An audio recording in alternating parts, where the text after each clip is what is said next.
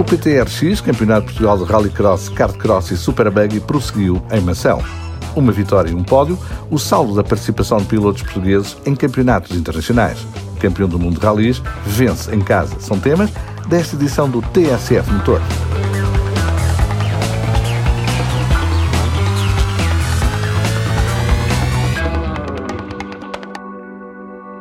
Pista de Boa Vista em Mação foi palco da quarta jornada do PTRX, o Campeonato de Portugal de Rallycross, Kartcross e Superbuggy, numa organização do Clube Automóvel Local.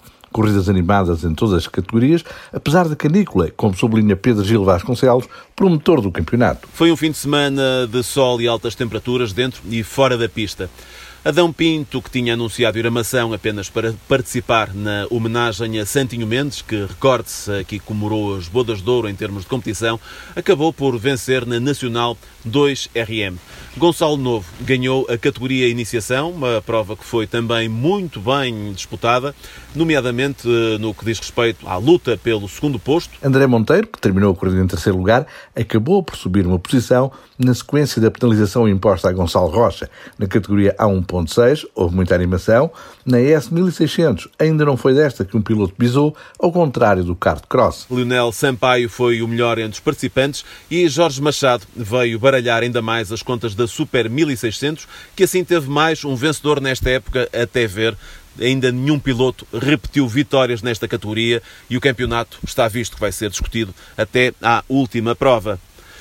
José Lameiro venceu nos Supercar, Paulo Godinho ganhou entre os Super Buggy e Pedro Rosário acabou por ser o primeiro repetente em termos de kart cross, uma categoria que até à prova de mação tinha apenas 16 pontos a separar os eh, cinco primeiros eh, classificados no, em termos de campeonato. Esta jornada do PTRX, Mação Horizonte Verde, teve um participante muito especial a comemorar 50 anos de carreira, Santino Mendes, figura ímpar do desporto automóvel nacional, foi alvo de uma significativa homenagem e fez a estreia no Rallycross por iniciativa do Neto, que também já é campeão desta disciplina.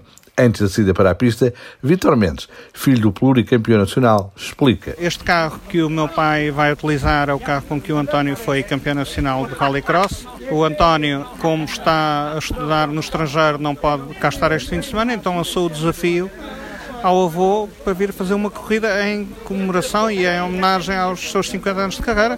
E o desafio foi rapidamente aceito logo à primeira, apesar dos quase 80 anos de vida do pai Santinho. Emocionado, com muitos amigos a rodeá-lo, Santinho Mendes sublinha. Foram muitos anos.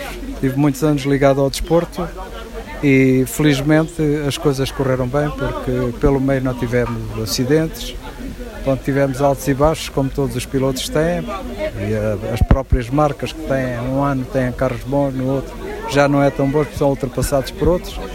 Pronto, e foi isso que aconteceu durante este tempo e eu estou feliz por ter chegado aqui. Um regresso à competição, sem continuidade, garante o piloto de Abrantes, surpreendido pela homenagem. É para terminar aqui e estou muito feliz de ter a sorte de ter toda esta gente aqui a homenagear-me, coisa que eu não esperava e pronto, só me resta agradecer. Uma justa homenagem a um piloto de eleição que, aos 80 anos, aceitou mais um desafio. O PTRX prossegue em Montalegre, dias 17 e 18 de outubro. No circuito francês de Dijon, Miguel Cristóvão teve estreia auspiciosa na Ultimate Cup Series, competição que vai estar de visita aos autódromos do Estoril e do Algarve. Ao volante de um Ligia JS P3 da categoria LMP3, o piloto de Cascais, em parceria com Julian Huag e Alejandro Guiretti, deu triunfo ao Team Virage na corrida de 4 horas em que o português fez estreia nos protótipos. A Ultimate Cup Series prossegue, ainda em França, no circuito de Manicure, dia 24 de setembro. Em Road Atlanta, nos Estados Unidos, Filipe Albuquerque subiu ao pódio no final da corrida de 6 horas a contar para o campeonato IMSA e para a Endurance Cup. O piloto de Coimbra fez equipa, neste regresso, nove meses depois aos Estados Unidos, com os brasileiros Pipo Derani e Filipe Nares no Cadillac vermelho número 31 da Wellen Racing Engineering. Um drive-thru, passagem pelas boxes, imposto por manobra incorreta, quase deitou por terra as aspirações do trio de Philips, obrigado a recuperar do último lugar até ao terceiro degrau do pódio da corrida, ganha pelo Acura do Tim Penske de Ricky Taylor e Hélio Castro Neves. Outro piloto em ação, Álvaro Parente, teve uma corrida marcada por várias contrariedades. O portuense dividiu a condução do Acura NSX com Trent Hindman e Misha Goiberg e terminou no sétimo lugar da categoria GTD.